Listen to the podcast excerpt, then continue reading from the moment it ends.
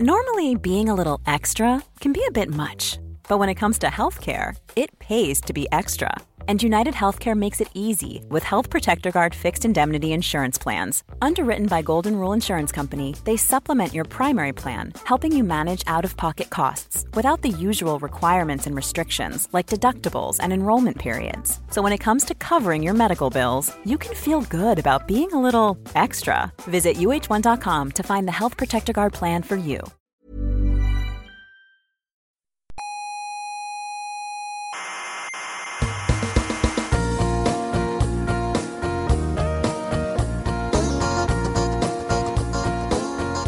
Aquí comienza Coffee Break. ¿Es inevitable que empiece? Sí, es inevitable. Vaya. La tertulia semanal de la actualidad científica. Resignación.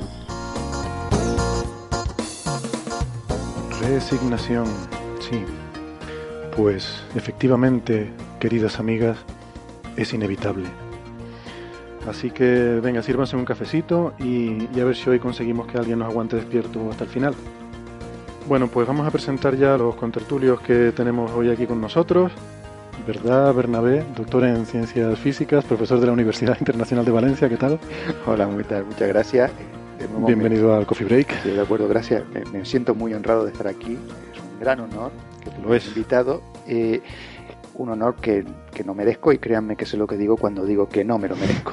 Eso lo tenemos todos muy claro. Lo que pasa es que la persona a la que invité no podía venir. Entonces, me lo imaginaba, eh, me imaginaba. Era José Ra, ¿verdad? hemos tenido que tirar de banquillo. No, no, José Ra, el problema es que no tenemos dinero para traer a José Ra. Es que a ver si cuando empiecen ya a llegar los patrocinadores ya en plan serio y no- nos lluevan aquí el, el flujo de cash, entonces ya podemos traer a José Ra. Eh, también tenemos con nosotros, estoy muy contento de que tenemos aquí a Ricardo García, nuestro corresponsal en el hemisferio sur, en directo por videoconferencia desde Chile. No, espera, que no está por videoconferencia, que está aquí con nosotros. Exactamente, estoy aquí en Tenerife con ustedes, así que para mí es un gusto poder participar de- en Coffee Break ya no a través de una pantalla, sino que en vivo y en directo. En vivo y en directo. ¿Qué tal, Ricardo? Eh, es, un, es un lujo tenerte aquí. Ricardo, eh, le comento a nuestros oyentes que ha venido para estar aquí unos días de visita, conocer aquí el Instituto de Astrofísica. Estás ahí con la cámara continuamente grabando materiales Sí. para tu para tu videoblog, ¿verdad? Haciendo videos, ya estuvimos con Stephen Hawking, de hecho hoy día estaban comentando en Twitter que vieron a, a Quasar y a Héctor Socas con el profesor Stephen Hawking en un solo video. Por supuesto, lo interesante era Quasar y Héctor Socas, no Stephen Hawking, evidentemente. Exactamente. Bueno, pues oye, bienvenido a Coffee Break y bienvenido al Instituto de Astrofísica. Muchas gracias. Eh, esperamos que, que te sientas aquí bien recibido. Eh, Marian Martínez, doctora en Ciencias Físicas, investigadora del Instituto de Astrofísica. Hola, Marian. ¿Qué tal, Héctor? Bien, pues nada, eh, en fin, contentos de, de tenerlos a, a todos por aquí. La verdad que son, son días un poco, un poco agitados. Tenemos el Festival Starmus aquí la semana que viene, del que hablaremos dentro de un ratito. Eh, también relacionado con esto, tuvimos, como mencionaba Ricardo, la, visita de Stephen Hawking estos días, que ha sido nombrado profesor, hono- profesor honorario aquí en el instituto. Estoy yo bien hoy con, con la dicción y, y- y demás. Pues. bueno. eh, Eso es algo que a Carlos le sale de forma natural. Yo no entiendo qué misterio. Algunos les sale forma natural y, y otros tienen que aprenderlo. Eh, ¿Qué le vamos a hacer? Es como todo en la vida. Algunos han tenido suerte en la lotería genética. No, yo creo que la educación de Carlos se nota, ¿eh? Porque eh, vas a comparar a Carlos Westendor contigo. Hombre, también es verdad. Eso. después se queja, después se queja de que no lo llamo, sino cuando fallan los buenos. Bueno, claro, Bueno. Eso, eso y que claro, aprovechas cuando yo no estoy para decir barbaridades como que Ciudad Permutación es una novela de ciencia ficción y que la recomiendas. Yo desde aquí quiero llamar a todos los oyentes, por Dios, no se compren esa novela a menos que les guste la fantasía, porque de ciencia ficción tiene bien poco. Vale. Eh, dicho queda. Eh, ya veremos cuando vuelves, Bernabé, pero gracias por. Dicho queda, eh, vamos a, pasar a hablar de las cosas que, que sí son cosas interesantes que teníamos para hoy, que, que son, además son muchas. Eh, por ejemplo, por ejemplo, hay un oyente que nos preguntaba por el tiempo. No, no por qué tiempo va a ser, sino hay un oyente en Evox, Jokolu, que nos dice que si, podíamos, si, si pudiéramos dedicarle un programa a hablar de lo que es el tiempo. Y yo digo que, hombre, que un programa no, porque eso es mucho tiempo. ¿eh? se, se dan cuenta, ¿no? Ay, Dios mío. Buah, Se dan qué cuenta, nivel. ¿no? Lo- lo no, no, yo, pillan, yo ¿no? que ya no quiero volver, ¿sabes? No hace falta que me inviten, yo ya no quiero volver. No quiere volver. Pues, pues bueno, eso. Eh, pero un ratito sí que le podemos dedicar a hablar de esto porque es interesante. Eh, cosas sobre fusión nuclear, que, que también hay, hay, temas ahí que podemos comentar y es un tema súper interesante y sobre todo súper relevante para, para, el futuro de la humanidad, que, que, está bien, nos interesa el futuro de la humanidad. Eh, y, pero no sé, yo mm, tengo un poco una deuda moral contraída con Bernabé y quería pagarla hoy. Pero la verdad es que se me han quitado un poco las ganas. Así que no sé si dejarte que hables de Venus, Bernabé, porque yo... La verdad es que bien, bien, los últimos tres programas que he venido, he venido engañado pensando que íbamos a hablar de esto Sí. Y ya sería este el cuarto. Bueno, vamos a explicar a nuestros oyentes que es que hay un tema que, del que a Bernabé le apetecía hablar desde hace tiempo. Lo que pasa es que los programas anteriores que había venido, pues no había surgido la oportunidad porque nos habíamos comido el tiempo hablando de cosas interesantes y claro, no había claro. quedado tiempo para hablar de lo suyo. Pero... no, no, voy a ponerme en plan umbral. Yo he venido aquí a hablar de mi libro. Bueno, entonces hoy vamos a tener esa, esa deferencia de dejarte que empieces hablando de la historia que querías contar sobre, sobre colonizar Venus. Sí, sí, es una cosa que parece una locura, pero... Sí, lo parece, sí. No, pero luego cuando lo, piensas, pues tampoco es tanto. O sea, esto eh, es una, una, idea que hay en la NASA, que crearon lo que se llama el High Altitude Venus Operation Concept, HAVOC. Son ellos los que les ponen esos nombres, a mí no me miren. Eh, y como bien dice, es un concepto operacional, no está ni siquiera eh, planeado que, que, salga, yo que sé, para dentro de 10 años, para dentro de 20 años, una cosa que está ahí un poquito por el aire. Y lo que pretenden es una, eh, una, una exploración de Venus y una pseudocolonización, es decir, mandar gente a Venus, porque dice, estaba ahora muy de moda mandar gente a Marte. Claro, Marte, el planeta está famoso y tal, y además se pueden plantar papas, como todo el mundo sabe. Pero Venus es también un eh, objetivo de, de, primera eh, magnitud. Está un poquito más cerca que Marte. El viaje sería más corto, serían solo 440 días. Son 110 de ida, 30 de estancia para, por ejemplo, una pareja de, una pareja, no, unos cuantos investigadores que estén allí, y luego 300 en volver, mientras que para Marte, por ejemplo, serían, en, la duración del viaje sería entre 650 y 900 días. O sea, menos radiación por el camino, eh, menos estrés, menos estar solo con la misma gente todo el rato y acabas haciendo barbaridades, nunca se sabe. si no, bueno, aquí es cuando acaba el, el programa, estamos todos tirándonos de los pelos, ¿eh? Y solo, son, y solo es una horita. Eh, y claro, eso había firmado en el contrato que de, de eso no se hablaba, de lo que pasa bueno, bueno. Pero bueno. Pero vamos a ver, o sea, vamos a ver, si me vas a hablar de las ventajas prácticas de ir a Venus, ahí sí que me has perdido. Pero me puedes decir que Venus es súper interesante y hay que ir porque hay razones de peso para ir y estudiar Venus. Hombre, ahí las mismas, sitio. las mismas que hay para estudiar Marte está ahí para pero, estudiar Venus. Bueno, pero no, no, o sea, ventajas prácticas yo no le veo ninguna, porque mmm, Venus, para empezar, en Marte dejamos cacharros y sobreviven un tiempo. En Venus, al cabo de a ver, horas, a ver, están eso corroídos. una pequeña dificultad que tú, vamos a ver si de acuerdo, que la O sea, temperatura... que, lluvia ácido, que, que llueva ácido sulfúrico, que la temperatura... Vamos, yo estoy convencido que hay sitios en la laguna que son más benignos que Venus. a ver, bueno, sí, la, tem la, temperatura un poquito alta, 500 grados. ¿Dónde? un... En, en, Venus. En Venus, sí. En Venus. Y, y, la presión atmosférica también es un tema. Es decir, 92 atmósferas, eso no es nada. Madre claro, mía. pero por eso no van, la gente no va a bajar a caminar por encima de Venus. Era algo que iba a explicar ahora cuando Héctor me ha interrumpido. Perdón. Es mi prerrogativa como director del programa interrumpirte cuando quiera. Lo que se va a hacer es una exploración de la atmósfera, que es muy interesante. Se piensa mandar una especie de, de dirigible, de globo gigante, que tú lo lanzas allí, o sea, se hincha y te está como a unos 50 kilómetros sobre la superficie de Venus, donde la temperatura viene a ser más o menos el, el verano lagunero, 70 grados centígrados. Vale, pero entonces, vamos a ver, o sea, esto es un proyecto serio, Eh, eh, sí, sí, sí, sí, sí, sí, sí, o sea, y además tiene otra ventaja, o sea, eh, tú estás a 50 kilómetros sobre la superficie de Venus, ahí tienes una atmósfera sobre ti, y eso te va a dar muchísima menos radiación que estando en Marte. Ya, pero bueno, no y sé. vale, pues- tú estás, vale, estás sobre un dirigible. Eh, O sea, la idea es una especie de cosa flotante allí. eh, Sí, sí, sí, sí, sí. Hay unos vídeos muy, muy, muy chulos de la NASA. O sea, esto no es cosa mía, esto es de la NASA. O sea, a mí no me miren raro. Pero eh, hay unos vídeos muy chulos en los que se ve que sería un, un, un dirigible grande con, con, una que se hincha y que está flotando sobre la, la, la atmósfera marciana. Ay, marciana, perdón. Venusi, Venusiana. ¿Venusiana o venusina? Venusiana, creo. Venusiana, no sé.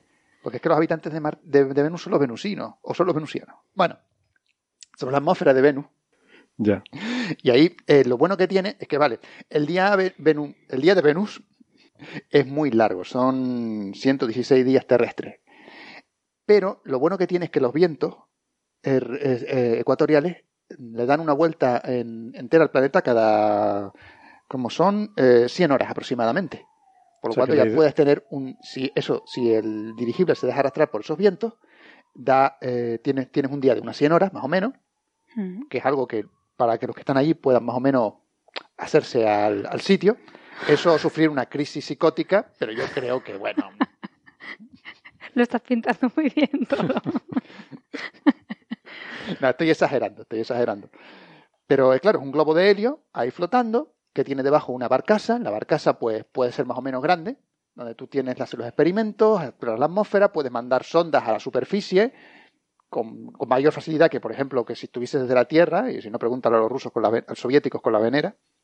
Sí, eso Y luego- iba, ¿no? Que es que es... mm, se, se, se hacen lo que tiene, que lo que tiene la lluvia ácida, que te hace todo lo que lance, con perdón de la presión.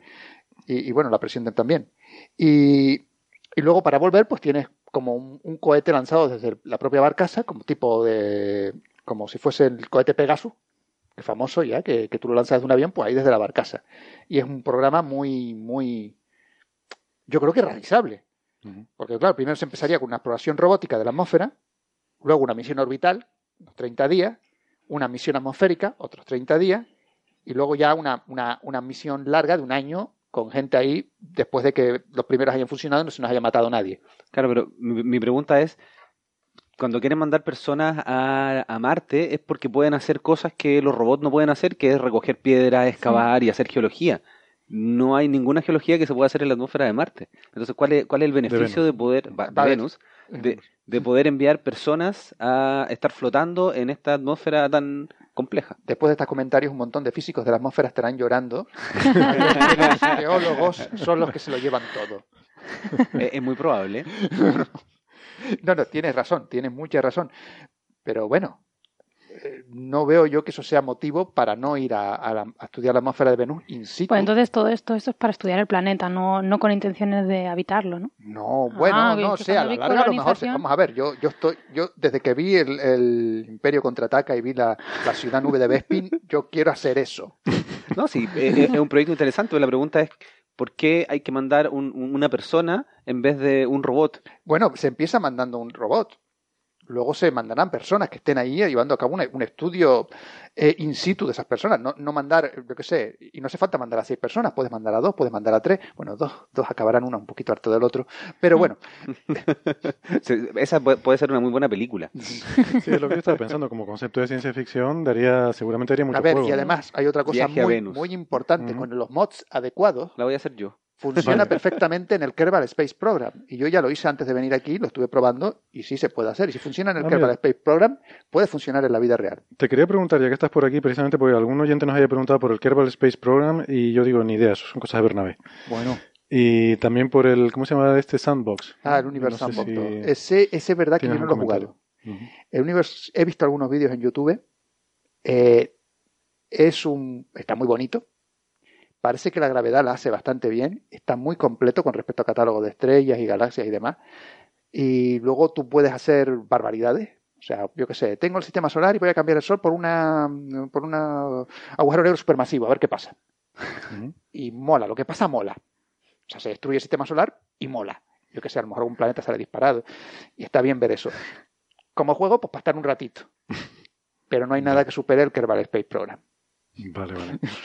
Yo así en esa categoría también solía... Lo que pasa no es un juego, eh, es otra cosa, no sé exactamente lo que es, pero hay un programa por ahí que se llama Space Engine, que de hecho ellos lo, lo venden como una cosa que se puede utilizar para hacer juegos, eh, que es simplemente un, bueno, una especie de, simulador del universo, tú vas yendo a diferentes sitios y tiene algoritmos procedurales de estos que... mm, O sea, tiene una base muy grande de datos, una base de datos muy grande sobre todos los objetos conocidos, en el sentido de asteroides, cometas, estrellas, planetas, etcétera, y lo que no es conocido, cuando tú vas a un sitio no es conocido, pues se lo va inventando sobre la marcha, ¿no? Creo que, creo que Universe Sandbox hace lo mismo, pero no estoy seguro ahora mismo, porque no he jugado.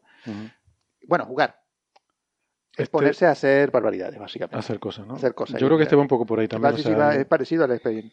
Al contrario que, que el Kerbal Space Program, que realmente es un juego. Eso sí es un juego. Vale.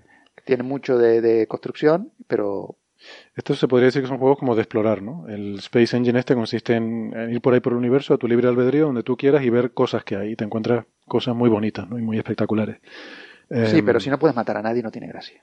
Bueno, no sé, puede, puede tenerla, no te creas. Yo puede, puedes matar el tiempo. El tiempo. Luego hablaremos del Oh, tiempo. Ay, Hubiera, hubiera quedado. Hubiera quedado bien hilarlo así. Pero no, quería hablar primero, por si acaso no nos da tiempo. Ay, qué Estoy, estoy sembrado. Que Héctor, hoy estoy sembrado. Eh, yo lo dejaría aquí en alto ya. Paramos aquí Estoy ya. de acuerdo con. Espera, voy poniendo la musiquita nos vamos ya. Eh, no, a ver, ha habido noticias en los medios de comunicación, incluso medios de comunicación generalistas estos días, sobre eh, un, un nuevo satélite de la Tierra, ¿no? Yo No sé si, si lo han visto. Me ha parecido muy divertida la noticia porque, bueno, está bastante mal contado esto, ¿no? No es realmente un nuevo satélite, ¿no? No sé si has leído algo sobre el tema, Marian, por ejemplo. Sí, la verdad que está, está curioso. Es un- una especie de asteroide. Eh, es lo que se denomina un objeto cercano a la Tierra, ¿no? Eh, y todo este tipo de objetos pues los están vigilando, pues precisamente porque están cercanos a la Tierra y porque algunos son potencialmente dañinos, ¿no? Potencialmente destructivo. ¿no? Sí, destructivos. Esto se llama Entonces, 2016 HO3. HO3, pues lo han descubierto hace poquito, ¿no? Sí, sí. Hace nada, unos- nada, dos meses días, o sí, algo sí. así. Eh, entonces, lo curioso de este, de este nuevo objeto es que no, no que Mira, se hace. perdona, el, el 27 de abril, concretamente, eh, por el Survey Pan Stars 1, que es un programa de estos sistemáticos para buscar justamente Sí, estos, justamente esto. estos pedruscos que hay por el espacio y que conviene tenerlos controlados. Si estuviera aquí Javier Licandro nos hablaría de lo Sí. importante que es tener controlados a estos individuos. De hecho, es muy importante. Y ahora el 30 de junio es el día del asteroide. Sí, Ujú, ¿Ah, sí? efectivamente. Sí. Bueno, pues Eh, eh, es un, un- un proyecto para, para que la gente se, se informe sobre lo importante que es el seguimiento de asteroides, sobre Ajá. todo estos que son pues cercanos a esa la Tierra. semana tiene Sí. que tener a Javier Licandro aquí, sí o sí, ¿no? Sí. Ese día no cuentes conmigo. no, ni vas a contar conmigo de todas maneras, perdón. No, no, no. eh, así ya broma. hasta, Javier, hasta que me ¿eh? olvide, hasta que me olvide todas las afrentas que me has hecho, pasarán lo menos dos o tres horas hasta que vuelva yo. Perdona, Marian, te, te he interrumpido. Nada, no, no pasa nada. Entonces, bueno, eso que lo curioso que tiene este objeto, bueno, primero digo, los, los objetos estos cercanos a la Tierra se pueden más o menos así grosso modo clasificar en tres tipos, ¿no? Eh, unos que por su trayectoria, su órbita, cruzan dos veces la órbita de la Tierra, que este de, creo que sería un caso de estos, ¿no? Luego hay objetos que están internos a la órbita de la Tierra siempre y otros que están por- un poco por fuera, ¿no? De la órbita de la Tierra. Este, como digo, es de los que cruzan dos veces la órbita de la Tierra. Es como que sus órbitas están entre- entrelazadas o algo así. Sí, lo que pasa no está en el mismo plano, ¿no? Yo estaba viendo... No, está un poco inclinado, Sí, ¿no? está un poco o sea, inclinado, uno ¿no? está, digamos, supongamos un plano y este pues está en un plano inclinado a, Sí, sí, a la órbita de la. Tierra. Mm. Eh, entonces, la curiosidad de, de este objeto es que tiene un periodo orbital de más o menos un año también, como, como nosotros, como la Tierra, y curiosamente, al orbitar alrededor del Sol va como de alguna manera acompañando a la Tierra en la órbita. Sí. De tal forma que, eh, debido a su órbita, como la cruza dos veces, la mitad del año más o menos está mm, entre nosotros y el Sol, nos acompaña por dentro, y la, el resto de la mitad del año nos acompaña por fuera, ¿no? Por fuera, sí. Está por el otro lado.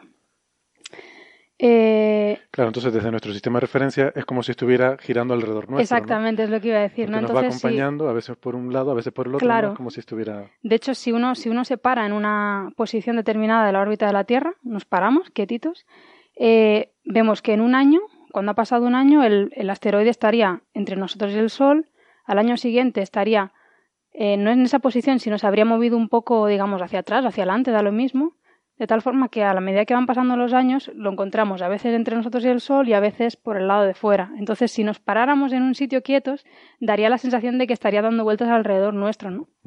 Y por eso yo creo que lo han llamado como una especie de nueva luna o algo así, ¿no? Pero realmente orbita el Sol, ¿no? Sí, orbita el Sol, ¿no? Es un poco... Por lo visto eh, es una clase de objetos, ¿no? Yo no lo sabía, pero este es el más estable que se ha encontrado, pero ha habido otros casos anteriormente de objetos que han hecho esto durante un tiempo y luego pues se han, se han alejado. Claro, a mí lo que me sorprende es que hemos estudiado tan lejos en el universo y todavía seguimos descubriendo cosas aquí, Sí, aquí es mismo verdad. Que, que son muy interesantes. Sí, este objeto está a 30 veces la distancia de la Luna, 37 veces la distancia de la Luna o algo así, muy, muy cerquita, ¿no? Sí, Y Claro, dice que nunca se va más allá de 100 veces la distancia de la Luna. exacto. Entonces está aquí al lado. está muy Sí. cerca. Pasa que es muy pequeño también, hay que tener en cuenta que, Que claro, dice, ¿cómo no se ha descubierto eso antes? Bueno, Ah, porque son es que guijarros, es que... Eso- entre 40 y 100 metros se dice que tiene. o sea entre que- 40 y 100 metros. Hombre, es pequeño astronómicamente. Si cayera, hace un destrozo enorme. De hecho, uno Pero- podría caminarlo y darle la vuelta Sí, sí. rápidamente, en poco tiempo, ya que estamos hablando de tiempo. ¿no? Uy, otro. Madre mía. Lo- Bernabé, tenemos que pensar algo rápido, ¿eh? Bueno, yo iba a hacer un comentario y que lo que me mola a mí es el nombre de la agencia que se encarga de- del estudio de estas cosas. Yo creo que lo han comentado en alguna ocasión ya, pero yo no puedo dejar de de- decir que esto es el Planetary Defense Coordination Office. Pero esto es reciente, ¿no? La, la- la oficina de defensa planetaria esta. Sí, es que yo me, yo me veo ese nombre y yo qué sé, me imagino sé, de- de- Shield, para lo que llaman los, a los, a los Avengers, una cosa de estas, ¿no? Pues, Claro, yo qué sé, el laboratorio de investigaciones fotoatómicas que descubrió el material aquel hace poco que llama Massinger Z y tal, pues lo mismo. Y, y yo me imagino eso siempre mezclado con Matrix, porque eh, los objetos cercanos se llaman los NIO. Nios. Near Earth Objects, ¿sí? Near Earth sí. Somos un pelín friki.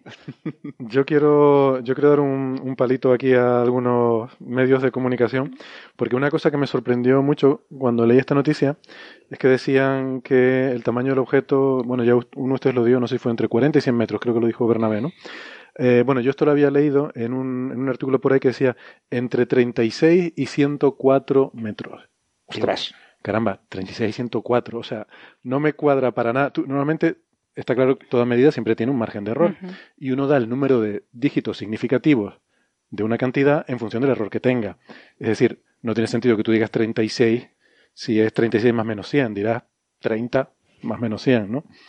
Entonces, claro, luego caí en la cuenta de que, eh, eh, luego lo vi en, en otra noticia que lo, lo daban en pies, porque venía de una nota de prensa en inglés Ah, Y le en- trasladaron. y en, en pies lo daban entre 120 y 300 pies, que son números bastante redondos y que son números bastante Ujú. adecuados a esa incertidumbre, ¿no? Dice, bueno, no sé exactamente cuánto es, entre 120 y 300. Bueno, parece una buena... Pero claro, entonces el que fue a traducir esa nota de prensa al español se cogió la calculadora y dijo, a ver, ¿cuántos son 120 pies? 36, coma... ¿sabes? Menos mal Y que no puso pusieron- el coma. Y pusieron el numerito de la traducción. De... Hombre, no, hay que redondear, ¿vale? Hay que redondear porque es que no es lo mismo. Cuando tú dices 36, estás queriendo decir que tu precisión en la medida es de unas pocas unidades. O sea, puede ser 35, puede ser 34, pero no 100. El 6 es significativo. El El 6 es seis es significativo. Si significativo, tú me dices claro. 36, Exacto. quiere decir que puede ser entre 30 y 40, ¿no? Sí, Claro, ese ese es un punto bien importante de, de las aproximaciones y cómo se tratan los números en astronomía. sí. Claro. No, en toda ciencia en general, ¿no? Este- el tratamiento de errores y del redondeo es una cosa que yo creo que habría que enseñarlo más en, en No, primaria. yo, yo porque... creo que una, una de las cosas que a mí nunca me gusta de los, ahora que estás dando palitos, y aquí se aplica también, es que te ponen titulares muy llamativos, ¿no? Y luego siempre te acaban decepcionando las noticias, ¿no? No lo hagas. Porque, por ejemplo, en esta que nos has dicho del asteroide, eh, cuando vas a la página de la NASA, te dice algo así como un compañero eterno o un compañero constante de la Tierra, que es básicamente eso, ¿no? Nos está acompañando en nuestro tránsito alrededor del Sol, ¿vale? Claro. pero te vas a noticias en español y lo primero que te dicen es ¿tiene la Tierra otra luna? Tú, Claro. y claro, tú le dices, "Oh, a ver, y lo lees y no, no la tiene, ¿no? No. Entonces no lo hagáis porque no, no vale la pena. No yo- vale yo- la yo ahí discrepo porque yo estaba inventando No vale la títulos hace mucho, hace mucho rato, para no decir tiempo, y, Ostras. y eh, de verdad que cuando uno hace un título que es llamativo, Sí, sí, llamativo sí, pero no erróneo. pero, O sea, pero claro, Viste lo- eh, decir un compañero eterno de la Tierra también, oye, tiene su encanto Mm. y no te está diciendo nada que no sea. ahora lo que hay que evitar es hacer un título cuando, la, cuando puede tener respuestas de sí o no directas. Hmm, ¿Tiene un nuevo claro. compañero? No. Esos títulos hay que evitarlos, pero sí hay que generar títulos llamativos porque así No, eso sí, ma- más gente yo- llega a ver lo que, lo No que están sí, escribiendo. sí, no me refería por lo llamativo, Pues yo sino este que... capítulo lo voy a titular ¿Tiene un compañero la Tierra? ¿Tiene, tiene una luna? Una No, o sea, a mí esto me parece un poquito eh, premonitorio porque yo recuerdo que en el Kerbal Space Program el planeta principal tiene dos lunas, una muy parecida a la luna de la Tierra y otra más pequeña, alejada, ¿Ah, sí? bastante más alejada. Fíjate. Así que yo creo que esto es... Y, y cuando Hemos descubierto, eh, y para que todos los que juegan a, a, a Kerbal Space Program saben, hemos descubierto Mismus. Propongo que se llame Mismus a este nuevo satélite.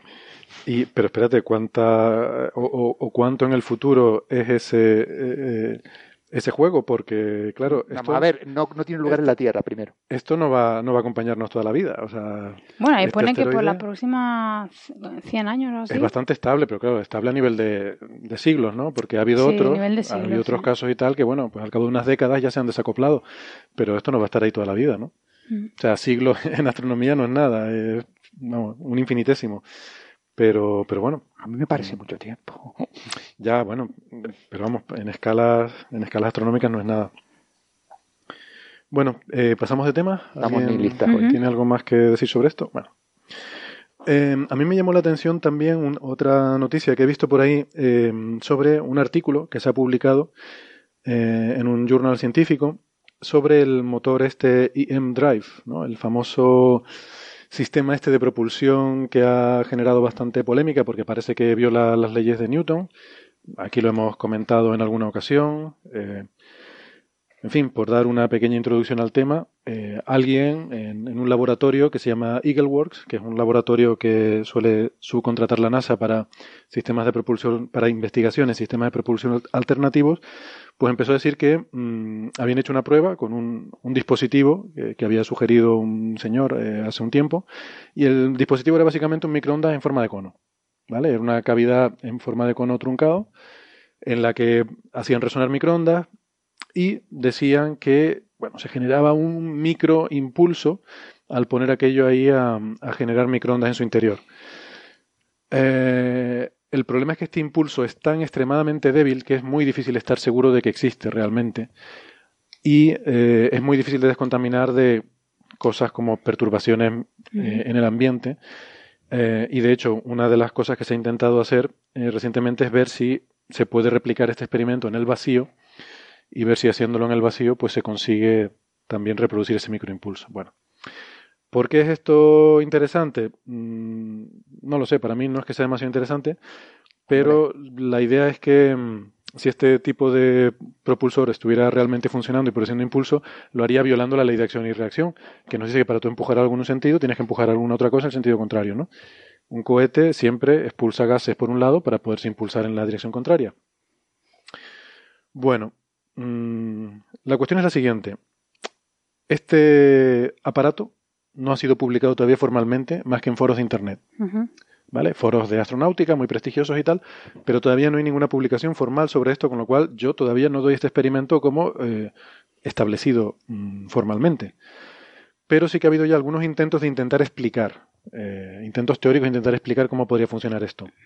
Hubo un paper publicado hace, no sé, un par de meses, aquí lo comentamos, con una explicación súper exótica que hacía uso de el, el vacío cuántico y el efecto Unruh y decía que esto se propulsaba contra las partículas virtuales del vacío cuántico. Bueno, una, una cuestión muy, muy exótica. Ahora ha salido otro artículo eh, que yo no sé si han tenido ocasión de mirarlo, Sí. de unos investigadores en, em, en Finlandia, en Helsinki.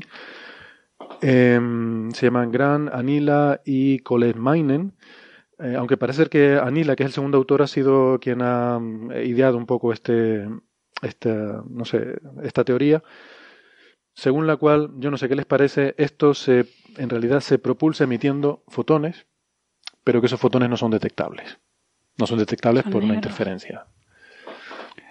A ver, eh, un par de cositas. Eh, primero, la revista en la que se publica es una revista eh, científica con peer review, o sea, revisión por pares. Eh, el problema es que tiene un factor de impacto muy bajo. La revista es IP. AIP Advances. Sí. AIP, avances de AIP. AIP es el eh, no sé qué Institute for Physics de Sí. algún sitio, no me acuerdo ahora. A ver, tiene un factor de impacto. Es una revista joven también. Y es una revista abierta, lo cual siempre es de agradecer porque no, no tiene la. Eh, un- Sí, es un no- open access. sí, no tienes por eh, qué pagar para, para leer los artículos, lo cual se agradece. Y es joven y por eso a lo mejor tienen, pero es bueno. ¿Crees que a lo mejor Es están revista- publicando esto porque les, les va a dar mucha repercusión mediática? Mm, No lo sé, es una revista muy, muy pequeña. Yo que sé, por ejemplo, el- solemos publicar nosotros Astronomía and Astrophysics, factor de impacto es cinco veces mayor.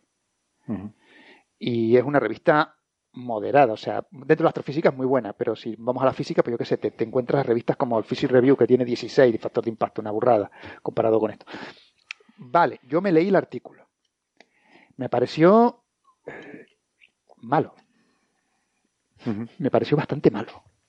eh, muy poco... eh, primero, empieza con cosas muy básicas y luego sí saca una formulita muy chula para explicar el empuje y demás, pero no... O sea, no le veo un jundi al artículo. Vale, que no es mi campo.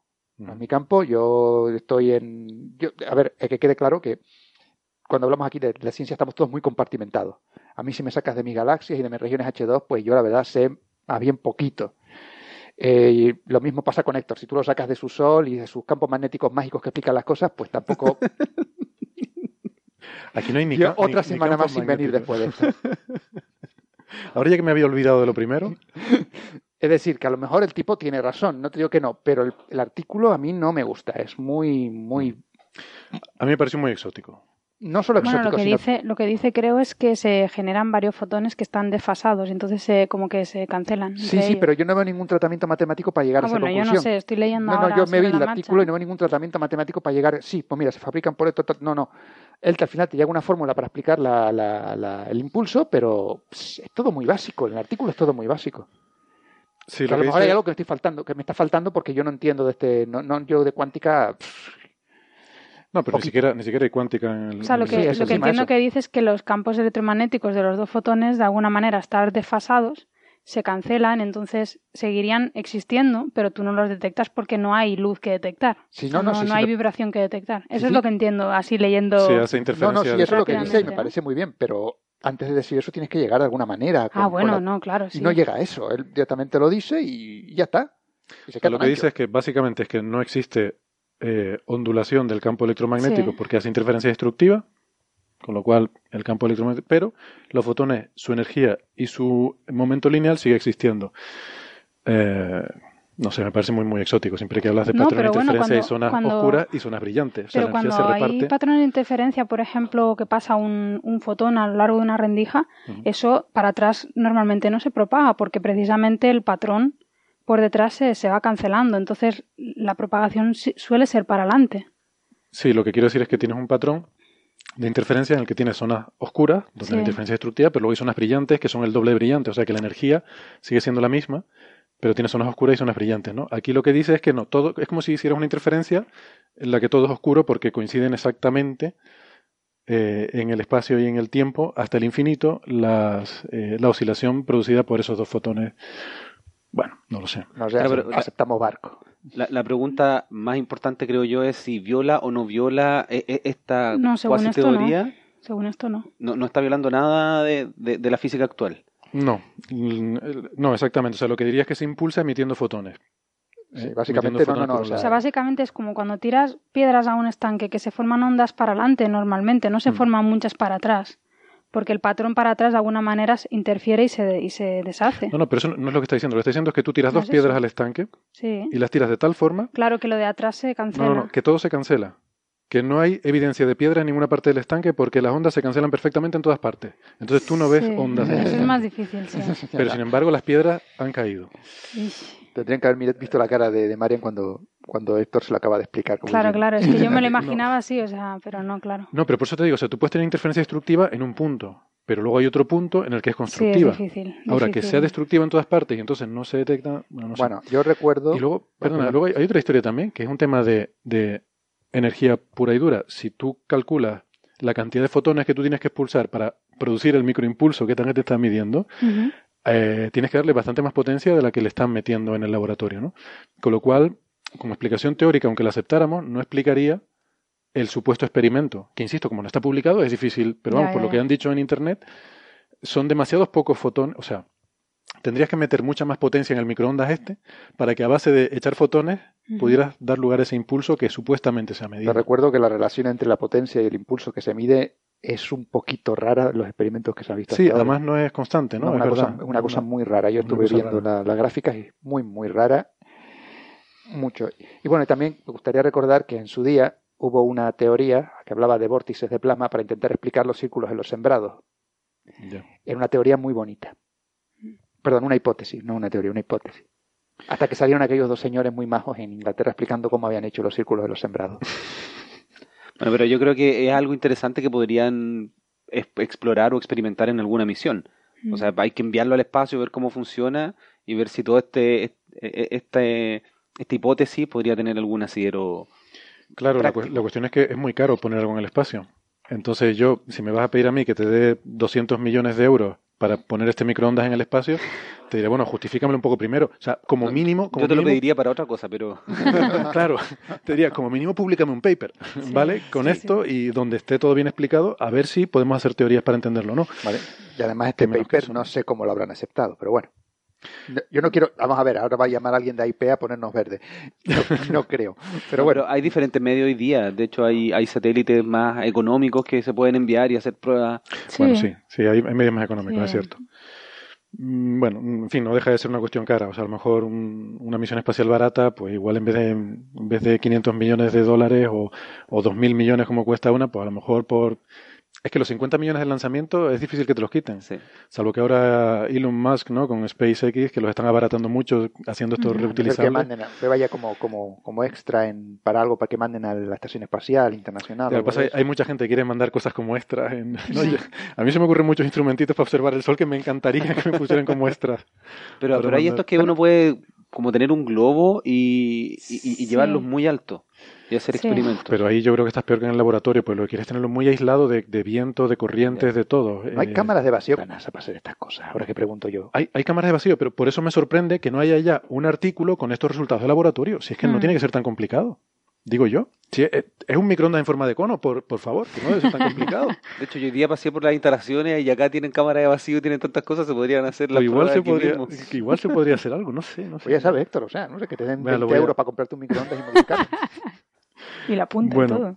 Eh, ya he perdido el hilo, no sé lo que iba a decir mm, sobre esto. Ah, sí, que luego tampoco entiendo todo el interés medio, o sea, la razón por la que estamos hablando de esto es porque salen muchas noticias por ahí y tampoco le veo tanto el interés. Es decir, vamos a ver, métodos de propulsión alternativos son muy interesantes, sobre todo si conseguimos alguna forma de propulsión que no necesite llevar combustible, porque el combustible tiene el problema de que pesa.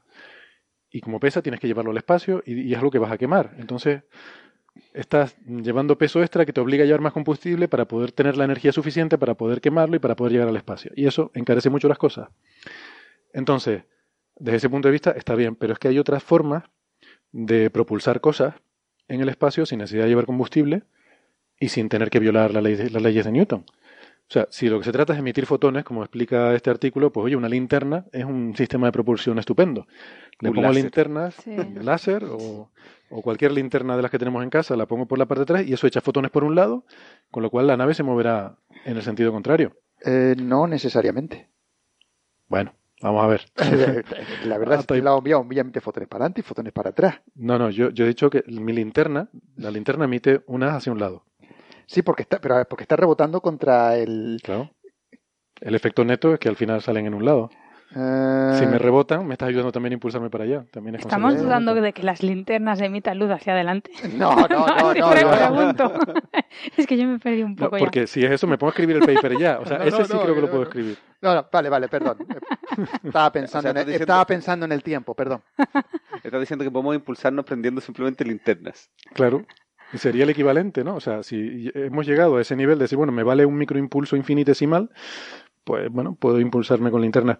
Hombre, ahí, ahora en serio, hay, hay formas muy chulas basadas en, en capturar, eh, o sea, ionizar el, el gas del medio interestelar por delante, capturarlo usando campos eléctricos y magnéticos y expulsarlo por detrás. Mm. Ahí no necesitas combustible porque es el propio medio.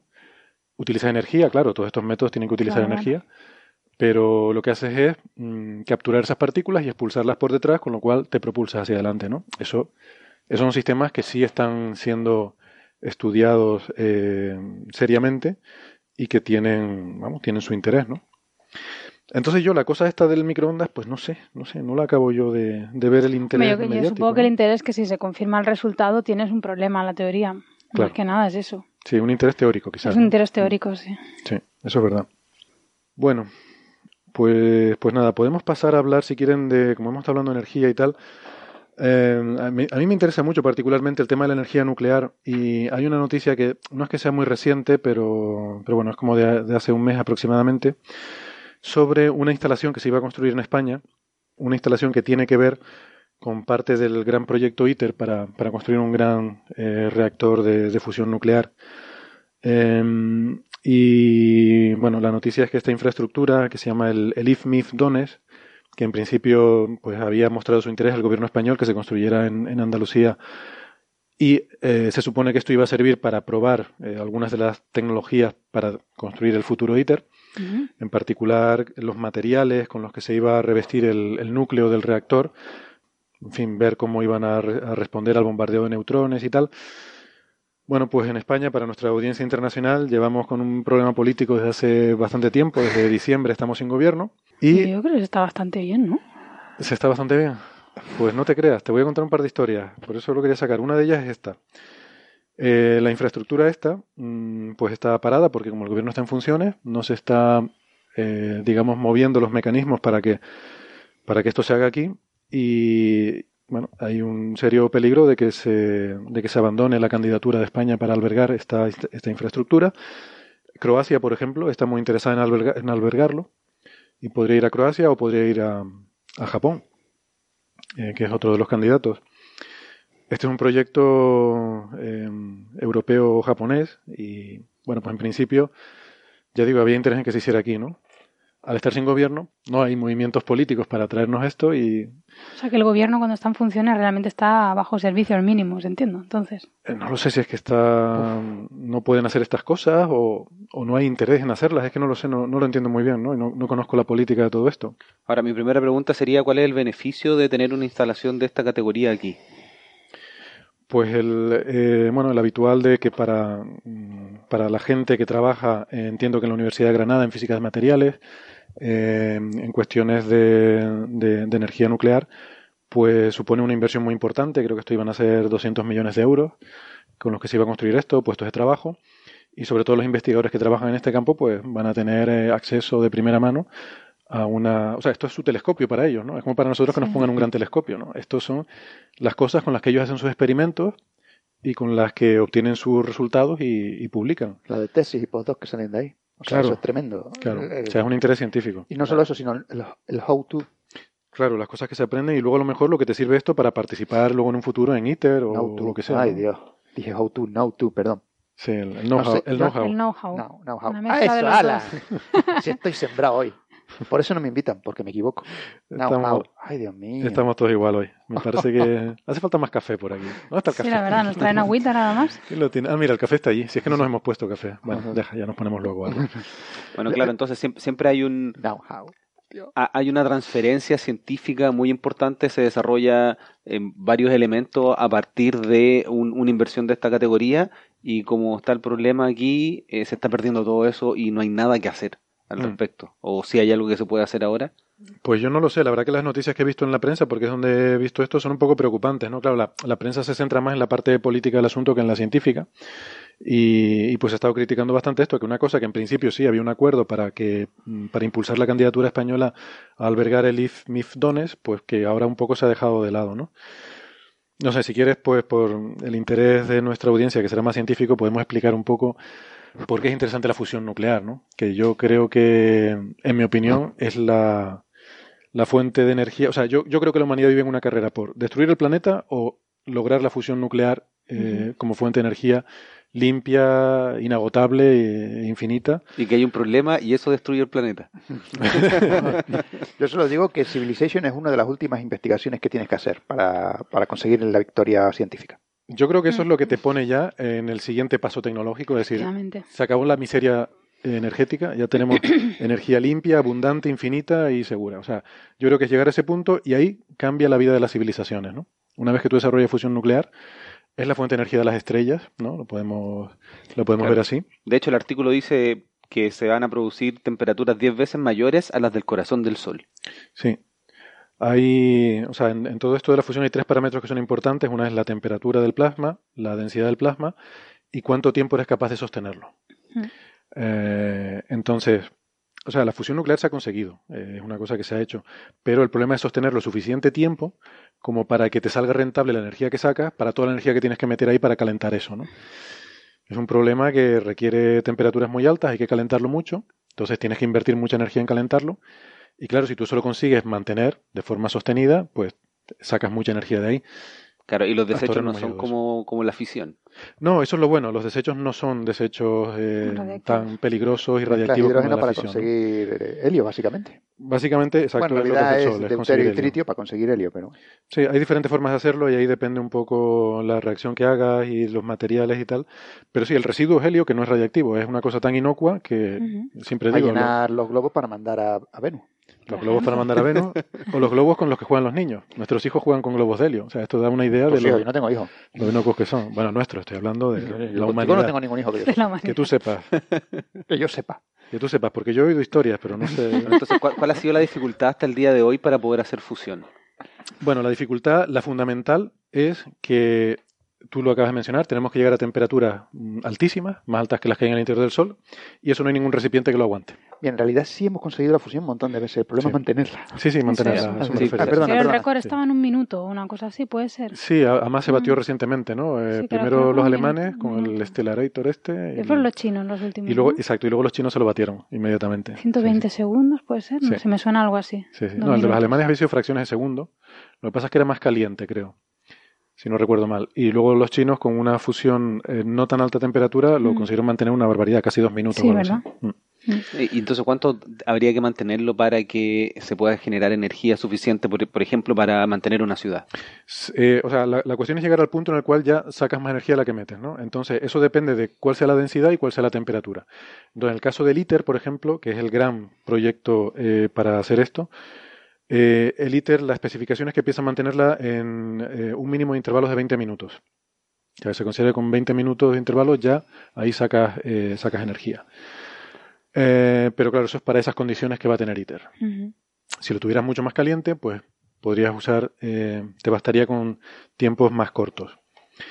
¿Qué pasa? No hay ningún recipiente, no hay ningún caldero en el cual tú puedas poner el plasma a 50 millones de grados y que eso aguante. Entonces, la solución tecnológica ingenieril a este problema ha sido lo que se llama el confinamiento magnético. Y sabemos que los plasmas eh, son, son, bueno, es una, una sustancia, es un estado de la materia muy interesante, que tiene unas propiedades electromagnéticas muy interesantes, y entonces la idea es sostenerlo utilizando campos magnéticos. Eso que le gusta tanto a Bernabé. Eh, Y por eso es porque no se ha conseguido, porque los campos magnéticos son ficción. Exactamente. Entonces, ese, ese problema es, A ver, no, si hay, no es si hay fácil algún de- alumno mío escuchando, esto es un personaje que estoy interpretando en este momento, no es verdad, el campo magnético existe y explica muchas cosas. Vuelvo a lo mío. Vale, esa es la versión oficial, ¿no? la del Bernabé oficial. Pues entonces hay que usar campos magnéticos para sostenerlo. Y por cierto, ese tipo de, de física que se llama magnetohidrodinámica, que estudia cómo interactúan los campos magnéticos con los plasmas, de eso aprendemos mucho, por ejemplo, observando el Sol. ¿Verdad, Marian? Porque es donde vemos fenómenos Tenía que de interacción entre campos magnéticos y plasmas. Eh, eso es lo que ponemos siempre cuando vamos a pedir dinero por ahí. Decimos, no, esta investigación es muy importante porque estamos intentando entender cómo se juntan los campos magnéticos y los plasmas Claro. y cuál es la física eh, que los gobierna. Porque esa misma física es la que se va a usar en los reactores nucleares de fusión. Entonces, nuestro caldero será un caldero magnético. Habrá un campo magnético que será en forma de tubo, por ejemplo, en el caso del ITER. Eh, se llama tokamak, el tipo de, de estructura. Es un desarrollo teórico soviético, por cierto, el que de los años 70, creo, el, eh, la, la teoría básica sobre cómo, cómo construir este campo magnético que es capaz de, de sostener un plasma. Y entonces ahí se calienta y es donde tienen lugar las reacciones de fusión. Entonces estaría como flotando este, este Sí. plasma. Sí, y uno para podría nosotros, mirarlo y decir, ahí hay 50 millones de grados. Sí, sí. Estaría en suspensión magnética dentro de un túnel. O sea, sería un espectáculo. El centro de visitantes ahí debe ser impresionante. No creo que haya una ventana para ver el, el reactor. Una cosa que se llena de No neutrones, que van a salir por ahí volando y que bueno, o sea, que Sí. recibirlos así. Claro, eso, esas reacciones, depende de las reacciones que seas, porque por ejemplo, si las haces con helio 3, no tendrías ese flujo de neutrones, pero Ah. el helio 3 hay que ir a la luna a buscarlo. Sí, Los que han visto Atrapa la bandera, ¿no? Catch the flag, sí. es científicamente correcto. O sea, en la luna existe helio 3. ¿En serio? Sí, no sí, sabía ese detalle. Sí, sí, porque se produce por el bombardeo de rayos cósmicos que, que produce esas reacciones nucleares y da lugar a una cierta cantidad de helio 3. Entonces, eh, bueno, en la Tierra no, no lo hay, habría que irlo a buscar a la Luna y sería un combustible ideal porque no te produce ese flujo de neutrones. En la práctica yo entiendo que vamos a acabar usando, por ejemplo, pues eso, deuterio, que se saca del agua del mar y que sí que produce un flujo de neutrones y por eso eh, volvemos a lo de esto que se iba a construir en, Andalucía, el IFMIF Dones, iba a estudiar qué materiales hay que utilizar para apantallar esos neutrones y cuáles serán sus efectos a largo plazo, ¿no? Eh, se sabe que este material se terminará volviendo radiactivo, pero no es como la reactividad de, de los reactores de fisión, es mucho más sencillo el problema, porque esto aunque lo entierres 100 años, ya es problema resuelto. No Ahora- tienen vidas medias de miles de años como los de fisión. Pensando en la humanidad, más que en España, esto es algo que se va a construir. Sí, Sí o esto se sí. va a construir sí o sí. Entonces. España estaba en la carrera por tenerlo, Sí, que podría ser muy interesante para todo el desarrollo científico de sí, acá. sí, sí. Y ahora posiblemente lo pierdan. Claro, a mí científicamente me interesa para sacar el tema este de la fusión nuclear, que yo creo que es la energía del futuro, ¿no? Eh, y que me parece que es súper importante. Y el, ITER además tiene una cosa, que es el, es el único proyecto científico hasta ahora que abarca la mayor parte de la humanidad. O sea, más de la mitad de la población mundial está representada en este proyecto, con lo cual, además de su, de su importancia científica, además de su importancia sociotecnológica, también nos da una lección de cómo la, la humanidad es capaz de, eh, de agruparse en torno a uno de estos grandes proyectos para hacer algo que nos va a beneficiar a todos, ¿no? Así que en ese sentido también es un ejemplo. Eh, vamos, sí, esto se acabará haciendo en algún sitio, sea en España o en algún otro sitio, ¿no? Eh, bueno, era, también una forma de decir que, bueno, las cosas que pasan cuando no tienes un gobierno, pues, o sea, que no, que no es bueno, ¿no? Eh, Claro que se puede perder algo esta. que va a ser demasiado relevante si es que llega a funcionar. Sí, sí, sí. Esto era, bueno, es un pasito más hacia el ITER, ¿no? Es una, uno de los elementos que son necesarios para llegar, eh, pues quizás en 2050 o cuando sea, a tener el primer reactor nuclear de fusión eh, viable, económicamente rentable, ¿no? Pasa que cada vez está ese año cada vez más lejos, porque yo me acuerdo cuando yo era pequeño, hace ya, buf. ¿Quieres decir cuando era joven? Pues pequeño. Claro, claro, ahí está la gracia eh, de la gente que, que en vez de, tener altura se mide la altitud, es el caso de Héctor Soca. Me apetece Qué gran jugador de baloncesto se perdió la selección española. Bueno, venga, te invito al próximo. Venga, vale. Te invito al Bueno, lo que quiero decir es que cuando yo, antes de meterme a estudiar física, ya se decía que, que íbamos a tener la fusión para el año 2000, después para el año 2010, después para el año 2020, y ahora se está diciendo el año 2050. Uf, a este paso me voy a morir y no voy a ver la... la Bueno, lo- de la los problemas realmente han sido sobre todo problemas que se han encontrado de tipo práctico en la estabilidad de cómo confinar ese plasma, ¿no? No, no, Eh, es esa interacción que- entre que- campos magnéticos y... Ah, y olvidé mencionarlo. Lo más importante y lo mejor de la fusión nuclear es que es segura, porque si se, se te va de control, se apaga. Se apaga, sí. El problema es mantenerla. No somos capaces de mantenerla. Entonces yo siempre digo que somos como esos cavernícolas que están ahí intentando hacer fuego, ahí eh, por fuera de su Claro. cueva. Con los Y corre A veces lo consigue, pero el viento y se lo apaga, ¿no? Pues nuestra física de la magnetohidrodinámica es la forma que tenemos de intentar que el viento no nos apague el Acabo fuego. de recordar una película de Jean-Jacques Sano, En busca del fuego, precisamente. Me has traído esa imagen de nuevo, la, la recomiendo porque es una película muy buena y está bastante bien. Y habla precisamente de eso, de la búsqueda de, de, de una- unos pobres cavernícolas intentando encender fuego, que, que básicamente, como dices tú, Héctor, es una representación de lo que estamos intentando hacer ahora Sí. nosotros. Con mejores palabras, mejor vestidos, mejor afeitados algunos, no todos. Pero viene a ser básicamente lo mismo. Sí, porque además realmente el dominio del fuego eh, cambió la historia de la humanidad. Y yo creo que de la misma forma el dominio de la fusión va a cambiar también nuestra historia futura. Eso y los palitos de los selfies. Ah, bueno, los palitos de selfie. ¿Tú te imaginas tener una, una sociedad que tenga fusión nuclear y palitos de selfie? O sea, yo descubrí hace poco, además hace un año, me fui de vacaciones y me compré un palo de selfie. No, en serio. Me compré un palo de selfie. Lo... Bueno, esto se lo digo a ustedes aquí, luego lo corto, pues me da vergüenza que salgan el programa. Pero ya que estoy se los cuento, descubrí que tenía que cargarlo. O sea, el palo de selfie tiene un cargador. Porque, o sea, eh, claro, esto ha dado lugar a, yo creo, la frase más absurda que he dicho en mi vida, es decir, ¿has puesto a cargar, te has acordado de poner a cargar el palo de selfie? Pero supongo que es para darle a la foto, ¿no? Sí, porque se conecta por. USB a la cámara, entonces Pero tiene un que como- botoncito. es que claro, tiene sentido. O sea, si te pones un palo a una, foto, una cámara a un metro, Sí, la mano pero- no te llega. Marian, Héctor. tú es que eres joven y eres de otra generación más moderna. O sea, no, no, pero yo, mi, mi, mi primer rollo con los palos de selfie, cuando los vi, dije, esto tiene que tener un mecanismo para activar la foto, porque si no, te puedes parar allí la, la edad del Existe- universo y existe no. el temporizador desde, desde las cámaras que tenían película.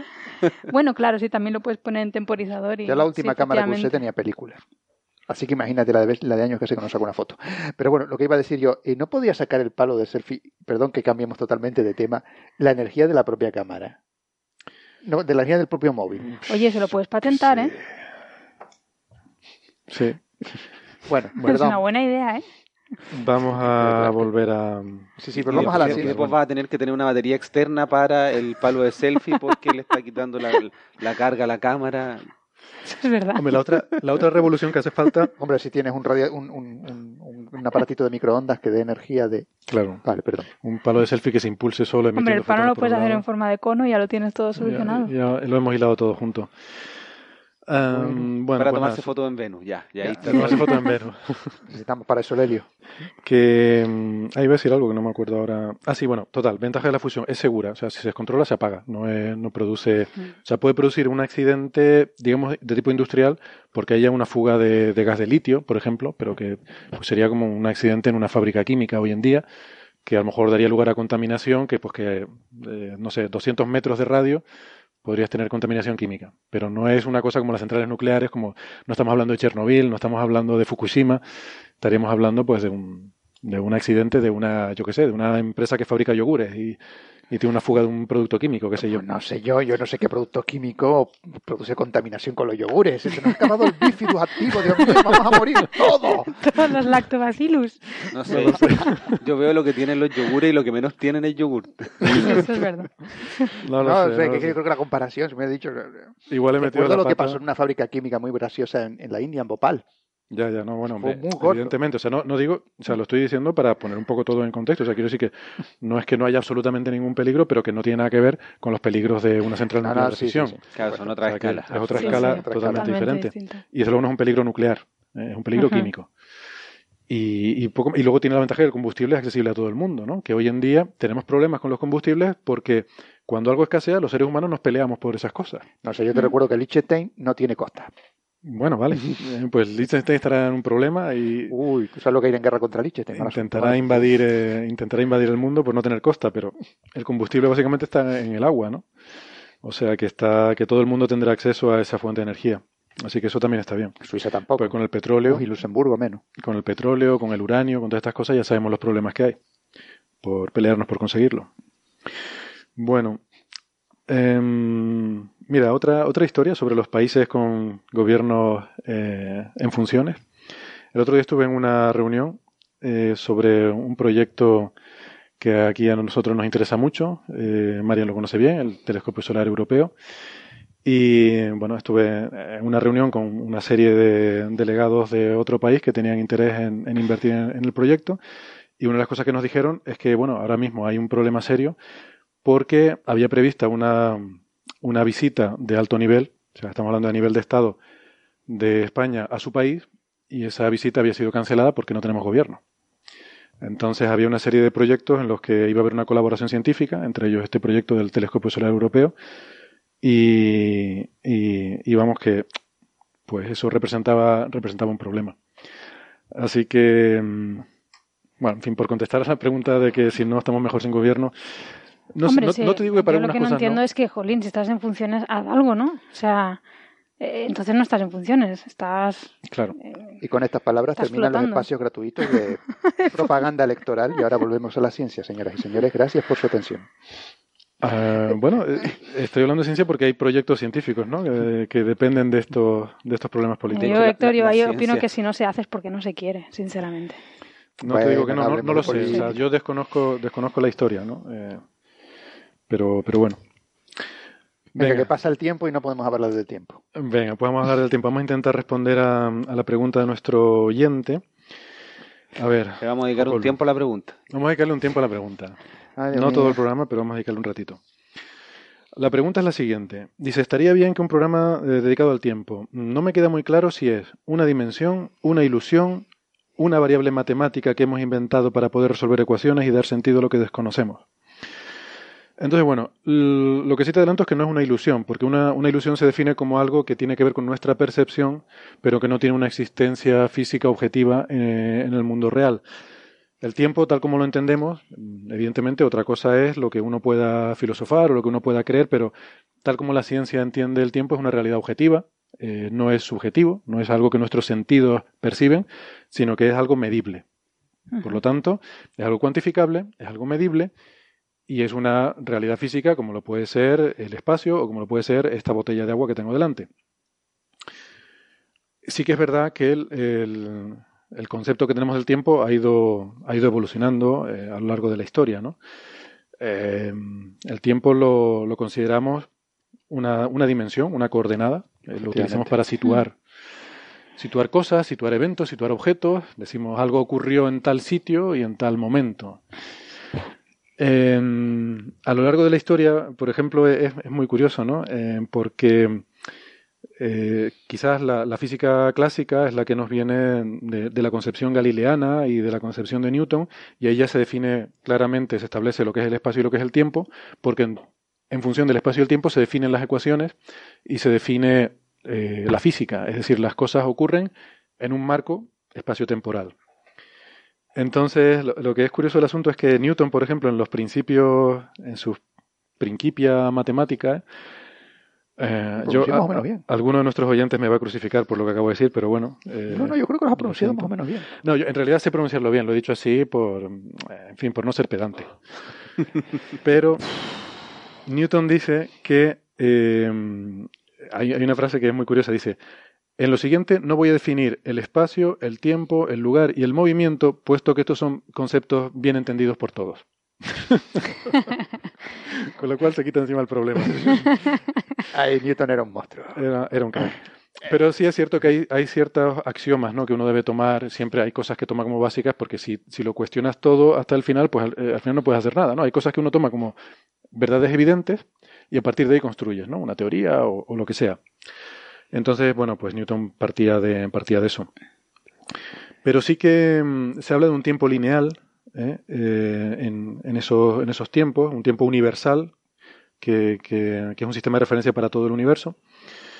Y, y Newton cuando, cuando, nos habla del de movimiento de los objetos dice, dice una cosa interesante, ¿no? que también eh, sería conveniente traer a cuento. Dice, el tiempo matemático, absoluto y cierto, en sí mismo y por su propia naturaleza, fluye de forma, eh, de forma natural y sin tener nada que ver con ninguna, eh, con nada externo. Y eh, por otro nombre también se le podría llamar duración. Eh, bueno, ¿qué significa esto? No lo tengo muy claro, pero, pero mi interpretación es que nos está, claro, pues cuando hablas de, de, textos antiguos, poner las cosas en contexto de cómo se hablaba antes a veces es complicado. Pero yo creo que esto es su referencia a la interpretación que había de tiempo como algo eh, universal, lineal, sí. que estaba siempre de forma continua mmm, transcurriendo. Sí. Algo externo que fluye. Digo todo esto porque mmm, nuestro concepto ha cambiado mmm, eh, a partir del siglo XX, por ejemplo, a raíz de la, la relatividad general, uh -huh. donde ya el tiempo pasa a ser algo dinámico, pasa a ser algo especial, que se deforma. Especial. ¿Qué he dicho? General. general. Bueno, vale. A partir de la especial. años de pero... diferencia. No, pero luego también en la general. Sí. La, sí, general bueno, claro. en la general, la general es todavía más dinámico y más. El, eh, yo pasa a ser elástico, básicamente, porque depende elástico. de la masa y de eh, la sí, energía. De la energía, sí, sí, exactamente. Y se deforma, ¿no? Se deforma, sí, sí. Pasa a ser una coordenada más dentro de la métrica y la métrica eh, luego la metes tú en la ecuación de Einstein y eso depende está igualado a lo que es la, el tensor energía-momento. Exactamente. Y que es la fuente de, del... Sí, sí, la fuente de la curvatura, y no solo curvas el espacio, sino curvas también el tiempo. Claro, pero lo que yo no sé si están en las ecuaciones, porque si uno integra o, o uno incorpora el tiempo como una dimensión, en las dimensiones uno se puede mover hacia adelante y hacia atrás, pero el tiempo tiene esta flecha del tiempo que cómo, cómo se incorpora de que va en una sola dirección. Es que no sé si eso no se, se incorpora. No sé si se o sea, ahí, puede, no puedes ir para atrás, en principio, entiendo. En principio ¿no? puede ir para atrás perfectamente en sí. estas ecuaciones, sí. En principio es una coordenada normal. Hombre, la tienes multiplicada por c para, para, pasar, para, sí. para poderle restar la x y la y. Bueno, entonces se hacen polares, pero bueno, como sea. Eh, pero en realidad sí, puede ir hacia adelante y hacia atrás. Solo que lleva un signo menos, porque tiene que ver con eh, las transformaciones de Maxwell, porque es un invariante entre las transformaciones de Maxwell, el, tiene que ver con la, la geometría riemanniana. Y, pero lo que tú dices es cierto, o sea, puede ir hacia adelante y hacia atrás. Es la termodinámica la que le da una dirección, pero en principio en las ecuaciones de Einstein todo el tiempo lo puedes poner por un lado y para el otro. Hmm. Y, es, y eso es lo que me parece a mí fascinante porque el tiempo, por toda la experiencia que tenemos, va en una sola dirección. Sí, Eso es lo de la flecha del tiempo, que es el problema sí. eh, filosófico actual, ¿no? Eh, de por qué percibimos un paso del tiempo en una dirección, ¿no? Porque ade además, como decía, el tiempo es elástico. Entonces, dependiendo de la velocidad a la cual yo me muevo en el espacio, es mi tiempo y eso ya es la relatividad especial. No, y solo, no solo el tiempo, general. sino además la masa que tengas al lado. Dependiendo Sí, de si la está masa que- cerca de un objeto muy masivo, también el intervalo es diferente. ¿no? Sí, sí, porque aceleración y, y masa viene a ser lo mismo.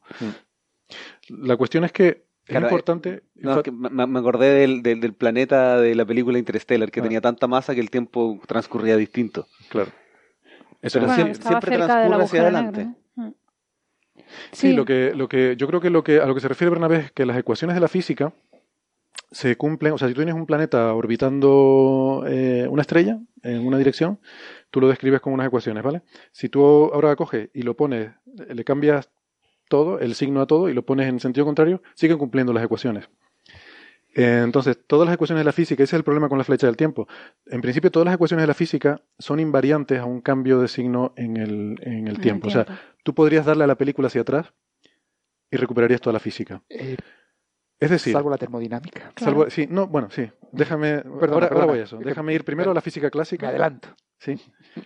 Por, por no liar mucho las cosas, eh, porque claro, si no vamos el tiempo para adelante y para atrás y la gente se. Ay, Es que estoy sembrado hoy, ¿qué le voy a hacer? Bernabé? Hoy, hoy me estoy gustando, hoy me estoy gustando, venga. La, cantidad de tweets con respecto al tiempo que vamos a recibir. Brutal. Las preguntas se las mandan a Ricardo, por favor. la de Que gente que se va a desuscribir por esto. A ver, vamos a centrarnos. Eh, lo del tiempo y la flecha del tiempo. Que las, las ecuaciones son invariantes hacia atrás, ¿vale? La, la física clásica tú la puedes describir al revés. Nosotros pensamos en el universo como que empezó en el Big Bang y con las ecuaciones de la física le podemos ir dando para adelante a la película tiqui, tiqui, tiqui, y vamos viendo cómo va evolucionando. Pero uno podría también, si uno sabe cómo acaba el universo, podría ponerse al final y darle para atrás Mm. e irlo llevando hacia atrás hasta, hasta el principio, hasta el Big Bang. Eh, nosotros percibimos el tiempo como que va en una dirección. Entonces eso se llama que eso es una de las flechas del tiempo, ¿no? Uno de los indicadores de que hay una dirección privilegiada, que es que nosotros percibimos que el tiempo pasa hacia adelante y no hacia atrás. Otra flecha del tiempo es la termodinámica a la que Bernabé se refiere. La termodinámica nos dice que hay una dirección en la cual ocurre una cosa que es que el desorden de- del universo aumenta. El desorden de cualquier sistema, la entropía, que se llama, Cualquier sistema cerrado. cualquier sistema cerrado aislado, efectivamente, como el universo, aumenta en una dirección y no en la otra. Entonces eso también nos define, si nosotros fuéramos viendo la película del universo, podríamos saber en qué dirección está yendo, si la estamos pasando para adelante o para atrás, viendo si la entropía total está aumentando o está disminuyendo. Ese desorden, ¿no? Pero bueno, es una ley estadística, al fin y al cabo, es de mecánica estadística la termodinámica, ¿no? O sea, que tú eso al final lo podrías rastrear a las partículas individuales, lo pasa por probabilidad, eh, las cosas, mm, si yo cojo y, y- y tiro cosas al azar, lo más probable es que queden desordenadas. O sea, que se pongan apiladas formando una torre es muy poco probable. Entonces es una cuestión de probabilidad el hecho de que la entropía tienda a aumentar. Bien, todo eso es interesante porque es lo que nos define la flecha del tiempo. Mm, hombre, mi opinión personal es que la, flecha del tiempo psicológica subjetiva no debería contar porque es simplemente la dirección de la memoria, en el sentido que nosotros, eh, yo no tengo claro que el tiempo transcurra como que todo el universo en todos los tiempos ya exista como una película que está ya grabada, ¿no? Tú tienes Star Wars, ya está la película grabada de principio a final, tú la estás viendo y la vas pasando, uh, va pasando la película, cada fotograma a una cierta velocidad, 25 fotogramas por segundo, ¿no? Pero la película ya está toda grabada. Tú la podrías coger y pasarla hacia detrás. Pero ¿qué pasa? Que los recuerdos de los personajes se van acumulando del principio al final de la película. Eh, o sea, los personajes no recuerdan lo que pasa después, solo recuerdan lo que pasa antes. ¿Vale? Y entonces lo que esa flecha del tiempo subjetiva, yo creo que lo que, lo que nos está Espera, me diciendo... estoy Nos encendiendo. estamos aquí mirando todos. No, yo, yo, yo, yo sí te seguí. Pero, pero, pero ahí. A ver, es- si ustedes no me están siguiendo, los oyentes seguro No, que sí, sí, tampoco. te con lo estamos cual, entonces, siguiendo. entonces Sí, paro. sí, sí, No, sí, sí, uh, estamos siguiendo, pero que esto es filosofaria mucho, ¿eh? Sí, sí, Bueno, sí, claro. esto de ciencia tiene más bien. No, no, no, esto, perdona. No, no, no, es que si nos quitan, vamos, si nos quitan las cosas importantes, eh, nos echan a los científicos de. de no, las porque cosas a ver, si no- rebobina el tiempo para atrás, igual yo recuerdo lo que pasa después. Pero tampoco lo puedes No, saber. pues entonces no estás rebobinando el tiempo. O sea, ¿Cómo si le das para atrás, la Marian de hace un minuto no recuerda lo que acabas de decir ahora. Tu cerebro era Pero diferente. es que ha rebobinado. Claro, he rebobinado también tu cerebro. O sea, lo que no, lo que no vale es que me digas que rebobinó todo menos tu cerebro. No, eso no, una cosa es no- rebobinar no y otra cosa es viajar en el tiempo. es Claro, es Ah, viajar en verdad. el tiempo es distinto. Es Viajar en el verdad. tiempo quiere decir preservar tu, Yo tu estaba cerebro. pensando en eso, Sí. sí. No, no, no, yo estoy hablando de rebobinar la película. Rebobinar, rebobinar. Claro. Pero, pero, pero en la práctica no se puede rebobinar la película del universo. Bueno, no sabemos. Y sí, sí se puede. Esta sección de Coffee Break ha sido patrocinada por Filósofos Sin Fronteras. Por favor, síganos escuchando cuando, cuando volvamos de nuevo a la ciencia, por Dios. Estamos intentando hacer la competencia cuarto milenio, Bernabé. Le vamos a robar la audiencia a cuarto milenio. No, esto es perfectamente científico. Yo voy a hacer una pregunta ya más, más científica. Va por Dios. ¿Qué le pasa a un fotón? Se supone que un fotón, como viaja a la velocidad de la luz, no transcurre el tiempo. ¿Es así? Para él sí, ¿no? Sí, efectivamente. Si tú vas sentado en la cresta de un fotón, para ti no pasa el tiempo. O sea, tú te creas y se acaba el universo en el mismo momento. Entonces, el, fo- el fotón que salió de la radiación de fondo cósmico de microondas, para él no ha pasado tiempo. No. Para no ha pasado nada. Esa es, un- esa es una cosa curiosa. Es una de las formas intuitivas de ver lo de los neutrinos. Eh, esta cosa de que los neutrinos oscilan entre tres posibles estados. Sí. Hay tres posibles estados de neutrinos y se ha visto que van variando de uno a otro. Por eso los neutrinos que observamos del Sol solo son la tercera parte de los que se predecían en la teoría. Eso es una demostración, el hecho de que se demostrara que los neutrinos oscilan, es una demostración de que, de que tienen un poquito de masa y de que no van exactamente a la velocidad de la luz. Porque si fueran exactamente a la velocidad de la luz, no podrían cambiar, porque para ellos no pasa tiempo. El hecho de que cambien quiere decir que para ellos pasa tiempo, que tienen un reloj que de alguna forma saben que ahora hay que cambiar. Pero, Sí. pero aún así el tiempo sigue transcurriendo en una sola dirección. Y eso no lo incorpora la teoría que, que- rige nuestro universo, que es la relatividad general. Entonces, algo ahí hay que incorporarle, hay algo del concepto fundamental del tiempo que no entendemos. Pero yo es que voy a lo de transcurrir, que es exactamente lo que significa. O sea, nosotros lo percibimos en una dimensión porque nuestra memoria se va acumulando en una dirección. Pero ¿y si, y si el tiempo est- está ya todo? Quiero decir, eh, eh, estoy yendo a la visión clásica, ¿eh? estoy dejando fuera la mecánica cuántica y todo esto. Pero la, visión clásica esta del universo mecanicista con las ecuaciones de, del electromagnetismo, de la gravedad y de tal. Pensando en el universo como partículas que interactúan. Imagínate que es una coordenada más, como en relatividad. Es una coordenada más, igual que tienes izquierda-derecha, arriba-abajo, tienes tiempo adelante y atrás. Y todo eso ya, eh, o sea, ya hay, esta mesa ya está en las tres dimensiones espaciales, está definida, tiene sus patas, tiene todas las cosas en las tres dimensiones espaciales y a lo mejor en la temporal también. O sea, ya, ya, ya existe esta mesa en todo el tiempo. Y nosotros simplemente la vamos experimentando según vamos pasando y a medida que nuestra memoria va organizando recuerdos. Em, Bueno. Y de acuerdo, yo solo quería un comentario sobre el fotón. Para el fotón realmente pasa que realmente 20 años no es nada. de año no es nada. Sí, literalmente. Efectivamente. Literalmente. No, pero a lo que voy es que eh, desde ese punto de vista, si está ya todo, y tú simplemente es como la película, la película ya está, Mm. eh, y tú simplemente la vas viendo pasar, o sea, decir que transcurre hacia adelante o hacia atrás mm, no tiene mayor sentido. Las ecuaciones lo acoplan todo. Sí, no, yo es que entiendo que la- las ecuaciones de las ecuaciones que gobiernan, por ejemplo, la relatividad general, entiendo que se puedan rebobinar, pero por ejemplo, eh, luego hay, hay hay otras cosas que entran en juego en el universo, me refiero, por ejemplo, cuando chocan, no sé, chocan dos asteroides y forman un- una masa más grande. Eso no lo puedes rebobinar para atrás. Sí. Partícula a partícula. Si conoces exactamente todo, sí. Si conoces exactamente todo, pero no, Pero- no es el pero caso. No, no puedes O sea, hacer eso, es un fenómeno. Y algunas o sea, cosas tienes se la termodinámica ahí que te lo. Claro, Sí. porque además la mayor parte de cosas como la termodinámica son procesos totalmente estocásticos, que por Claro, definición tú tu, no tu puedes... visión es estadística. Tú no ves Claro, partícula a partícula. eso. Yo estoy, estoy diciendo que voy a la visión clásica del diablillo de Maxwell, en la cual tú vas a las partículas individuales. ¿Vale? Vale, entonces la realidad eso no es así. Ahí estamos de acuerdo. El- bueno, eh, espera, eh, no es así en la mecánica cuántica. Entonces, lo que estoy diciendo es, si dejamos eh, de lado la mecánica cuántica, el universo es reversible, que quiere decir que las leyes de la física se les puede dar hacia atrás a todas. Todas tienen la variable temporal, se puede dar hacia atrás. Hay una excepción, y es por lo que se están peleando los físicos teóricos, se están rompiendo los cuernos. Y es lo de la paradoja de la información del agujero negro. Porque si una partícula es absorbida por un agujero negro, ahí esa información se pierde. Y esa sí que no es reversible clásicamente. ¿Vale? Y eso es la razón por la que es una paradoja. Si tú conoces exactamente un snapshot del universo justo después de que se trague el el agujero negro la partícula, tú no sabes que antes había una partícula. No puedes darle para atrás y recuperar el estado de la partícula, ¿vale? Sí. Es- eso es un problema, ¿vale? Eso, eso es un Eso lo problema entiendo, pero yo, yo sigo pensando, lo tengo que pensar más en calma. Cuando llegue a casa le daré otro pensamiento.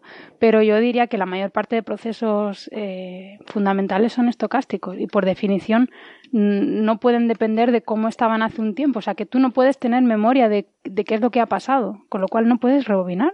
A ver, el que algo sea estocástico tiene que ver con incertidumbres y errores. Quiere decir que tú no puedes conocer todo exactamente Eso, y eso. no puedes darle marcha atrás a todo exactamente. Estoy hablando de la hipótesis de que si lo conocieras exactamente, Eh, Por eso vuelvo a la cantidad de información clásica. necesaria para conocerlo exactamente y volverlo hacia atrás, yo creo que sería mayor que la cantidad de partículas que tiene el universo. Vale. Bueno, pues, querido oyente, Pero esta es la efectivamente respuesta da a tu para, pregunta. da para un programa Sí, da para un la programa. pregunta. No, pero yo quiero continuar la discusión porque lo que tú estás diciendo es que físicamente, cuando uno estudia las ecuaciones y todo, uno puede moverse en el tiempo hacia donde quiera.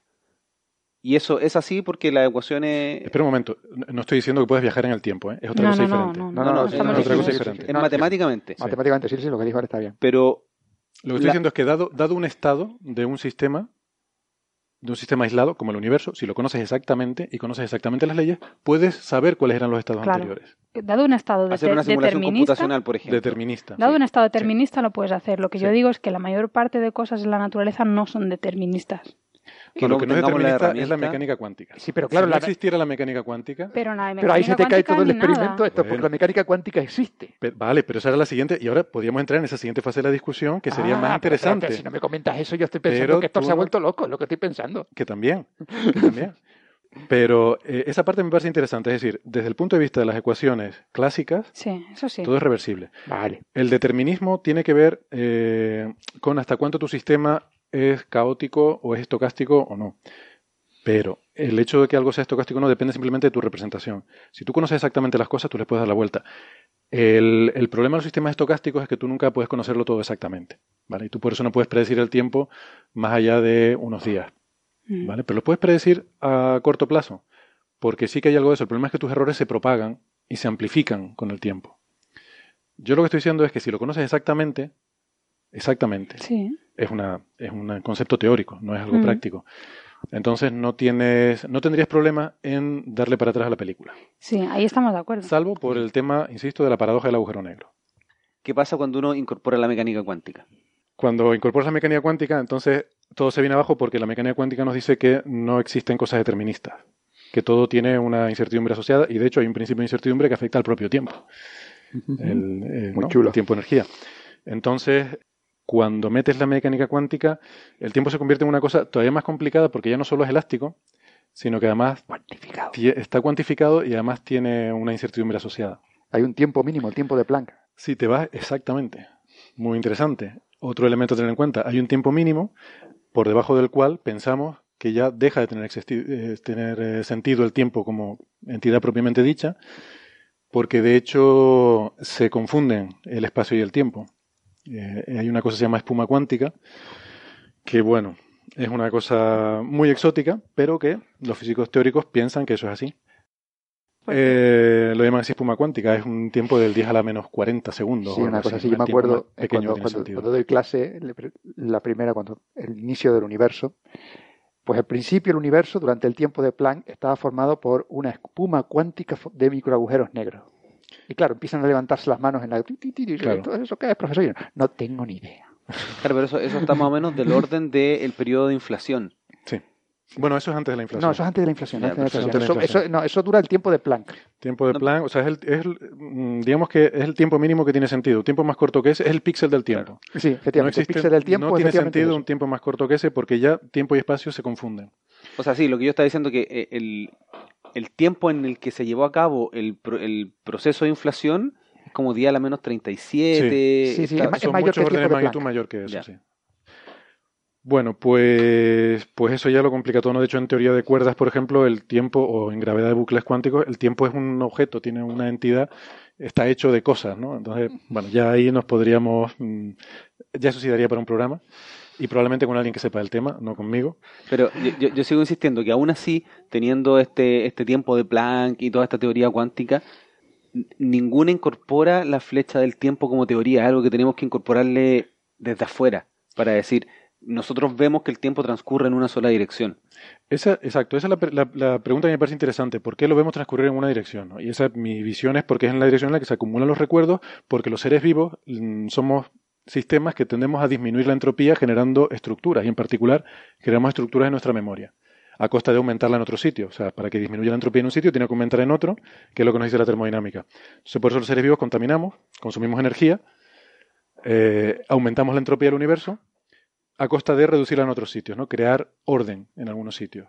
Entonces, y eso es lo que mm, nos genera una flecha del tiempo. que es un problema de percepción solamente, que no existe intrínsecamente, sino que es como nosotros lo percibimos. E- Eso es, efectivamente, esa parte sí que es filosofía. Yo entiendo Bueno, que no sí, sé si que es nosotros lo percepción, es percibimos. que la, entropía por, por, por ley tiene que, por ley, bueno, no sé si por ley, pero tiene que aumentar. Entonces solo en hay el, que en ir el universo. en el universo, solo puede ir en esa dirección. Claro. Entonces Por eso solo digo, hay, los solo seres vivos tenemos que consumir energía para generar entropía Mm. y así poderla reducir en otros sitios. Hmm. O sea, poder hacer eh, cosas interesantes, no, estructuras. pero eso digo, eso ya te marca una dirección para ir. Claro, pero eso es lo interesante, ¿no? Porque Mm. la- las leyes básicas no tienen, la termodinámica no es una ley básica, es, una, es un concepto estadístico. Las leyes fundamentales de la naturaleza no tienen una flecha del tiempo. Entonces, ¿de dónde surge esa flecha del tiempo? ¿no? Hay en estos momentos un montón de termodinámicos llorando mientras escuchan este programa. Sí. No, y hay, de hecho he visto que hay artículos recientes sobre eso. Hay gente que piensa que la mecánica cuántica define, el entrelazamiento cuántico es lo que define la flecha del tiempo, pero bueno, ahí, No me extrañaría. No, no, Ahí porque la mecánica cuántica... Yo lo, yo lo que es, es un problema abierto, es lo que quiero decirte, que es, es una Sí. pregunta no respondida todavía. yo lo que creo, y esta es- yo podría apostar por eso, pero no creo que llegue a tener una respuesta en mi vida, es que el tiempo sigue siendo un concepto que no lo tenemos bien comprendido, que se requiere una teoría para poder explicarlo a cabalidad. Hmm. Ahora es simplemente un elemento más dentro de la cuántica y la relatividad general.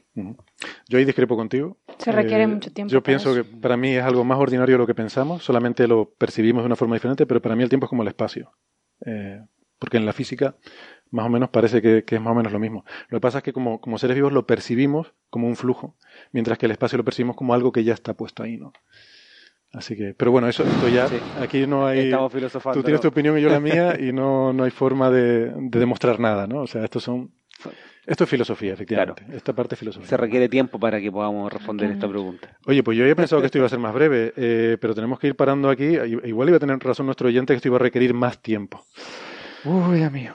Eh, me gustaría acabar mencionando el Festival Starmus. Absolutamente. Eh, que se nos acaba el tiempo y el Starmus es un festival muy interesante. Quiero decirle a nuestros oyentes que tuvimos un episodio en el que hablamos en profundidad con Gary Israelian, que es el organizador del festival. Eh, tú estarás por allí, ¿verdad, Ricardo, la próxima semana? Es la idea, es la razón por la que estoy aquí. Sí. Y pues mira, eso tenemos que Yo que pensé que habías venido a hablar con nosotros. También. En realidad, la, la verdad es que venir a Starmus era la excusa para poder venir a conversar. Ah, con vale, vale, te perdono. Eh, la gente que tenga interés, que sepan que también se puede, se puede seguir por eh, online, por streaming. eh, cuesta 100 euros el seguirlo por streaming. Y mm, quería ponerles una, una entrevista eh, muy breve que, que grabé con Gary Israelian eh, justo ayer. Les pido disculpas por la calidad del audio, es muy, es muy mala la calidad, pero eh, fue una cosa que pillé rápidamente a, Gary eh, porque está, se pueden imaginar, es el organizador del evento, está estos días como un loco corriendo por un lado y para otro y simplemente el hecho de que se parara un ratito para hablar con nosotros, yo creo que, que es de agradecer. Pero, pero bueno, es un festival, por cierto, no lo he dicho, ¿qué es el Starmus? Es un festival que va a aglutinar a muchos de los grandes pensadores de nuestro tiempo. Mm, No sé si va a haber 12 premios Nobel, ¿recuerdas, Ricardo? Algo Sí, así, algo de ese así, orden. como 12. O sea, aquí va a haber gente... Primera vez que se van a juntar tantos premios Nobel en un solo lugar. A ellos podríamos preguntarle sobre el tiempo. Seguro, seguro, seguro, lo, lo haremos, lo haremos. Y no sé, tenía por ahí una lista de gente que pensaba venir. Por ejemplo, va a estar, por supuesto, Stephen Hawking, porque es en su honor. Va a estar también em, el astronauta soviético Alexei Leonov, cosmo- cosmonauta, perdón. Neil deGrasse Tyson, Brian Cox, eh, Kip Thorne, eh, Elon Musk. Habíamos dicho que a lo mejor venía, pero me dijo Gary que tenía un lanzamiento de un Falcon 9. Yo alucino con esto, esta gente, yo me lo imagino, o sea, yo me imagino la conversación. Gary, oye Elon, eh, mira, estoy montando un fiestorro, ¿te puedes venir? Que lo vamos a pasar bien. Y tal. ah, es que me viene mal, porque es que me tengo un lanzamiento de un satélite aquí que me coincide. Estoy lanzando un cohete que van y vuelven. Sí, también viene Chris Hadfield. Chris Hadfield, eh, vienen músicos como, bueno, Brian May, que es músico y científico, las dos cosas.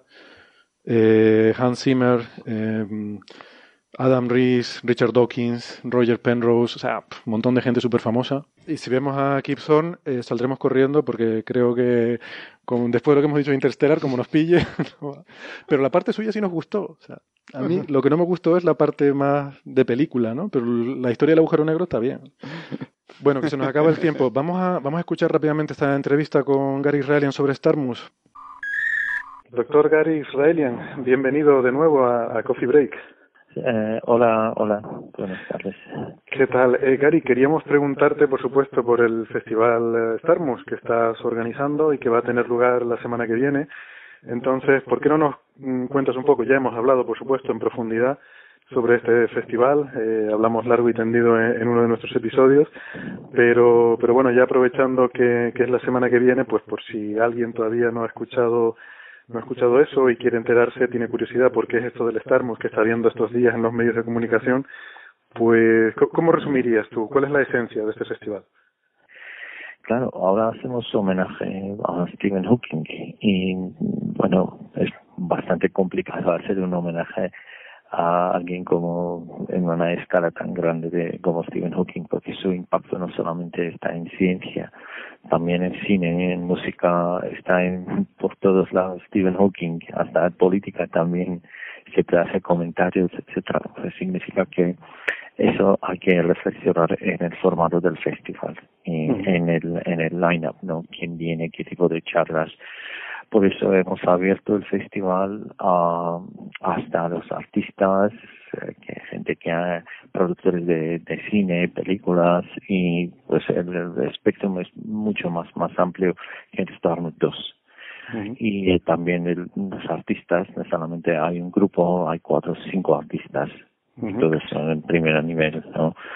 Y hay científicos de primerísimo nivel, hay artistas de primerísimo nivel. Varios, sí, hay varios premios Nobel, hay astronautas de primera línea, hay, bueno, hay de, sobre todo comunicadores de ciencia, hay gente como Neil deGrasse Tyson, Brian Cox, Richard Dawkins, que son muy, muy famosos por, por el labor que están haciendo en divulgación científica, ¿no?